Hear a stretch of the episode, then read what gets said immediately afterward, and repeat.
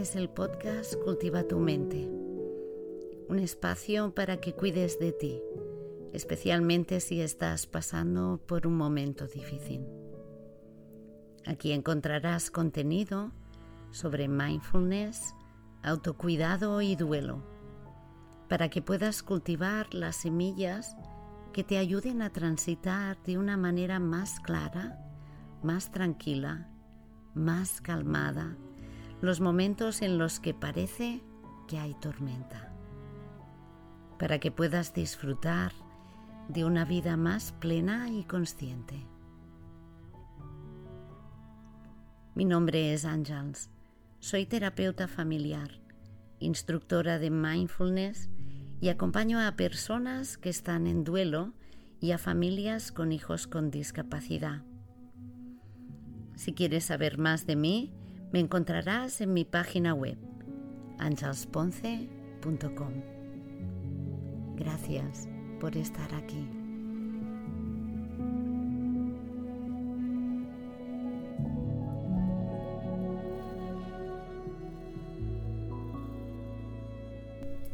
Bienvenida, bienvenido a este segundo episodio. Antes que nada, gracias, muchas gracias por todos los comentarios que me habéis hecho llegar después del primer capítulo. Me siento profundamente agradecida por vuestras palabras y por saber que sí, que os llega. Así que gracias, gracias de corazón. Hoy voy a contarte de la manera más clara y más sencilla de la que sea capaz lo que es mindfulness o atención plena. Algo que parece que está muy de moda, pero que es importante que comprendas bien para poder aplicarlo a tu vida diaria.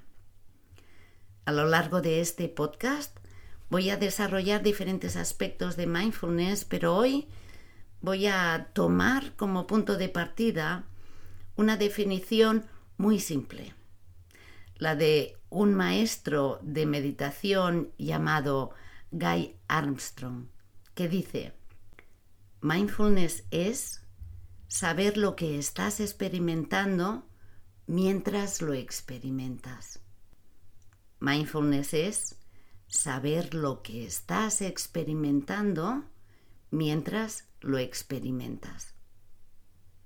Y solo eso ya no parece nada fácil, ¿verdad? Aunque suena sencillo. Para empezar, pocas veces estamos con lo que experimentamos. ¿Y dónde estamos? Pues la mayoría de veces andamos enredados en nuestra mente, dándole vueltas a alguna cosa, organizando, pensando en lo que tengo que hacer o debería de hacer. Yo diría que muchas veces vamos un paso por delante de nuestra experiencia presente. Nos levantamos por la mañana pensando ah, si nos da tiempo a ducharnos. Estamos en la ducha y estamos pensando en lo que vamos a desayunar, lo que tenemos en la nevera o lo que nos hace falta. Tenemos nuestro café con leche de la mañana delante y aprovechamos para mirar el móvil, pensar en las reuniones de trabajo. Esto es ir un paso por delante de la experiencia presente, que no estamos ahí realmente presentes, sino que estamos planificando, organizando lo que tenemos por delante.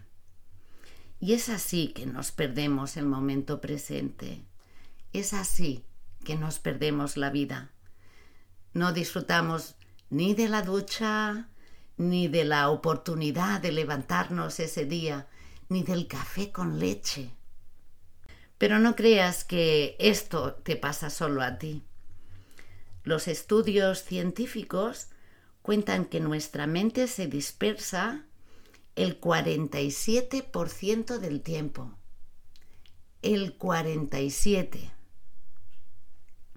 Esto significa que casi la mitad de nuestro tiempo estamos fuera de la experiencia del momento presente, fuera de nuestra vida real. Es como si no hubiera nadie en casa. Y esto es tan habitual, estamos tan acostumbrados a funcionar de esta manera que recibe un nombre. A eso se le llama vivir en piloto automático. Y lo cierto es que hemos normalizado vivir así, de esta manera. Vivimos solo poniendo atención en algunas cosas, en algunos momentos, ¿no? Cuando hacemos queremos resolver algún problema, cuando tenemos que estar muy concentrados en una tarea, es entonces solo que ponemos nuestra atención, pero el resto del tiempo estamos eso, divagando. Puedes reconocer la falta de atención cuando, por ejemplo, llegas conduciendo a algún lugar, ¿no? haciendo una ruta que haces cada día, pero alguno de esos días te preguntas, ¿cómo he llegado hasta aquí? ¿Me he parado en el semáforo o he cruzado el puente? No te has dado cuenta del recorrido, sin embargo has llegado al sitio o bien olvidas el nombre de alguien justo después de que te lo acaben de presentar. O estás bajo la ducha y no estás seguro de si te has enjabonado el pelo o no, aunque lo tengas mojado. O no recuerdas por qué has ido a la cocina. Son situaciones muy muy habituales, ¿verdad? Estas. No somos conscientes de lo que pensamos, sentimos o hacemos muchas veces. Vamos en piloto automático. Sencillamente tenemos la cabeza en otra parte. ¿Y dónde tenemos la cabeza? Pues de, de nuevo, seguramente, te la encuentres dando vueltas a algo que ocurrió en el pasado, anticipando el futuro, o tomando nota de cómo deberían de ser las cosas. Y la pregunta que me hacen muchas personas muchas veces es, vale, de acuerdo, ¿y cómo se para la mente? ¿Dónde está el botón? Lo cierto es que no hay botón, lo siento. Lo que sí que te puedo decir es que la atención plena se entrena exactamente de la misma manera como lo harías si en este momento te decidieras por aprender a tocar un nuevo instrumento. Es decir, con ganas, paciencia y práctica, mucha práctica. Así, se trata de tomar la decisión de entrenar la mente para traerla al momento presente. Esto es lo contrario de dejarme arrastrar por donde me lleve la mente. Hasta aquí, hasta este momento, te acabo de dar tres claves importantes de mindfulness. La primera es la determinación que necesitas. Tienes que poner esa intención, tienes que decidir entrenar tu mente, tienes que tomar esa decisión de una manera consciente, si no es algo que no, no va a ocurrir de repente. El segundo aspecto clave es que estoy usando la palabra entrenar y puedes pensar en ello. Entrenar es repetir y repetir, es no tirar la toalla. Y poco a poco, con la práctica, las cosas se hacen más fáciles. Es difícil al principio, pero con la práctica se hace algo más sencillo. Y por último, estoy nombrando el momento presente. Te hablo de, lo he nombrado varias veces. Es que el momento presente es donde está la experiencia, donde está la realidad. Hay quien dice que es lo único que tenemos, el momento presente. Pues bien, esto es mindfulness, o al menos son algunos aspectos claves de mindfulness.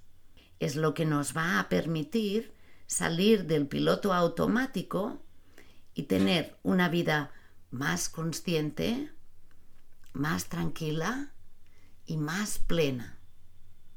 desde mi punto de vista, es lo que me permite realmente disfrutar de la vida, porque estoy ahí para disfrutarla, no estoy en ninguna otra parte. Bien, ¿por dónde empezamos, pues? Para mí una clave también importante, ¿no? Una, una metáfora que me ayuda a, a recordar todo esto es entender que la mente necesita un ancla. Ya te he contado que la tendencia de la mente, la tuya, la mía, la de todos, es dispersarse, es divagar, ¿no? es, es esparramarse. ¿no? Esta es la manera como funciona nuestra mente. Cuando nuestra mente salta de un tema a otro, o nos enredamos con nuestras preocupaciones, cuando no podemos dejar de pensar, es cuando aparece en realidad el agotamiento o el estrés.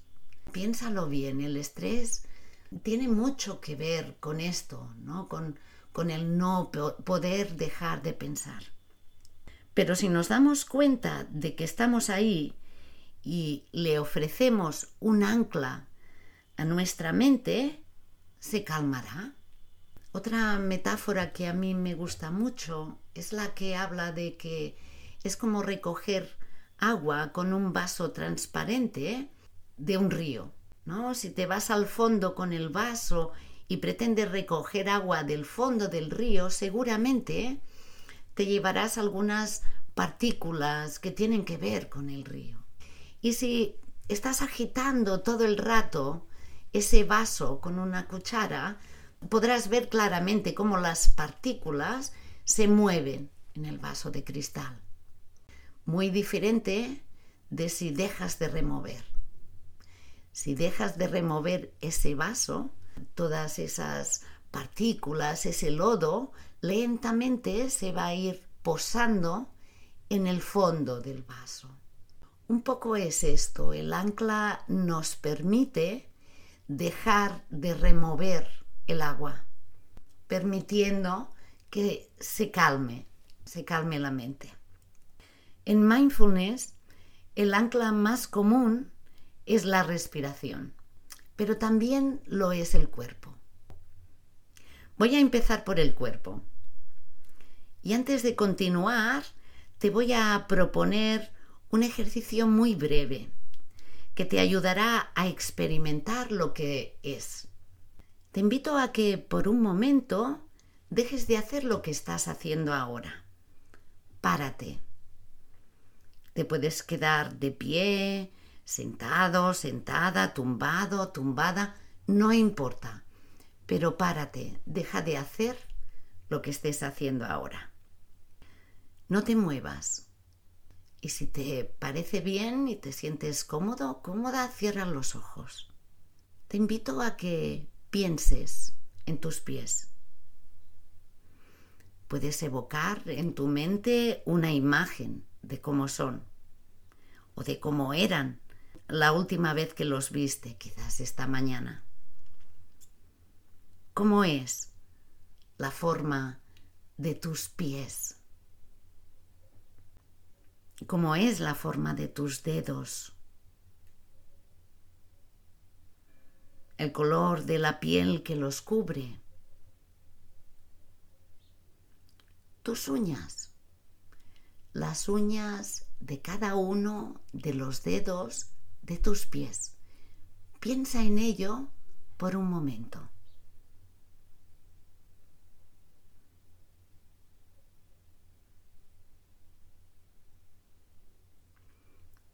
Y ahora te voy a pedir que sientas tus pies,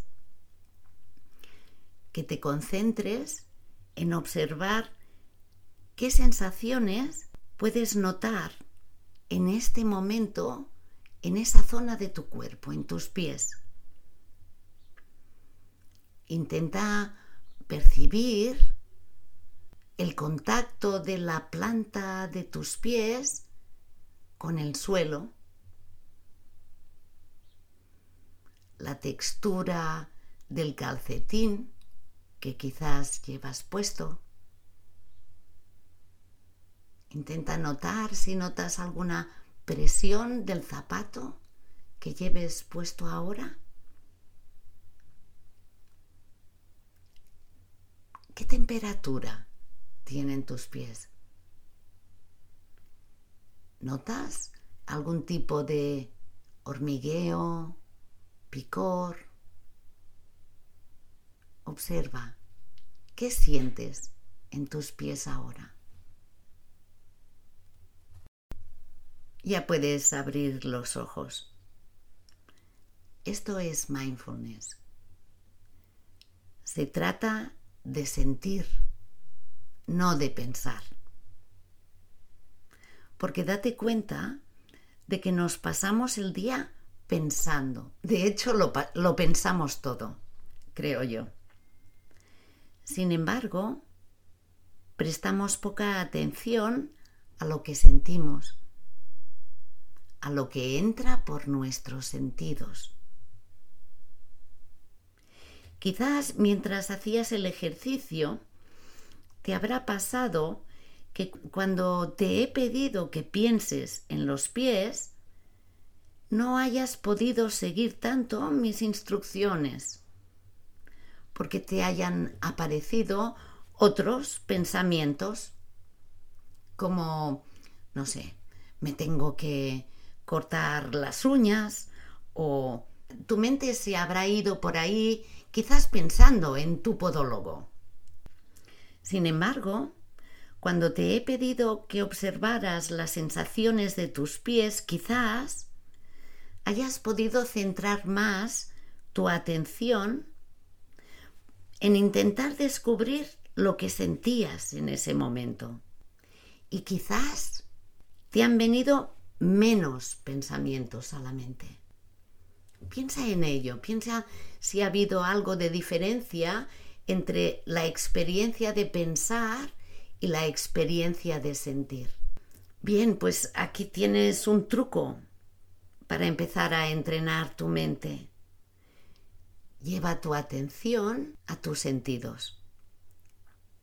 Así que te propongo que por lo menos en la próxima semana te pares y dediques un tiempo a tus diferentes sentidos. Como si fuera un juego, ¿eh? diviértete, no es ninguna tarea, sino te invito a que lo hagas con curiosidad, que dediques algún ratito a atender a tus sentidos, que es lo que ocurre con ellos, ¿no? Presta atención a escuchar. Cierra los ojos y escucha por unos minutos. Los sonidos que puedas encontrar a tu alrededor, una pieza de música. Simplemente escucha. O bien puedes oler. Huele a tus hijos, huele a tu pareja, huele el café de la mañana, un perfume, el mar, la hierba, si lo haces con los ojos cerrados, seguramente ese olor lo puedas captar más claramente. También puedes saborear algo rico que puedas tener en la boca por un rato. Saborea una pieza de chocolate o un bombón. Saborea la fruta, un gajo de naranja, por ejemplo o una pasa. saborea el helado, el café con leche de la mañana. Presta atención a los sabores. Siente el tacto suave de un abrazo o de tu piel o del pelo de tu mascota, de la arena de la playa, del tronco de un árbol, de una pared. Y por último, descubre con tus ojos lo que te rodea. ¿A que sí? Con una mirada curiosa, como si fueras un niño, como si vieras esas cosas por primera vez. Puedes observar los objetos que tienes en tu habitación, como si los vieras por primera vez. tu estante con libros, un jarrón, el camino que te lleva de casa al trabajo, o puedes abrir los ojos en cualquier paseo que des por el bosque, por el mar. Observa una planta, un árbol, una flor, un jarrón, un bote de jabón. Aquí hay otro elemento que quiero destacar y que es muy importante con mindfulness, la curiosidad. Muchas veces no prestamos atención a las cosas porque creemos que ya sabemos cómo son. Eso pasa también con las personas, pero de esto hablaremos otro día. Y entrenarse en la curiosidad es, es incluso divertido y te puede permitir descubrir muchas cosas. Así que practica la curiosidad.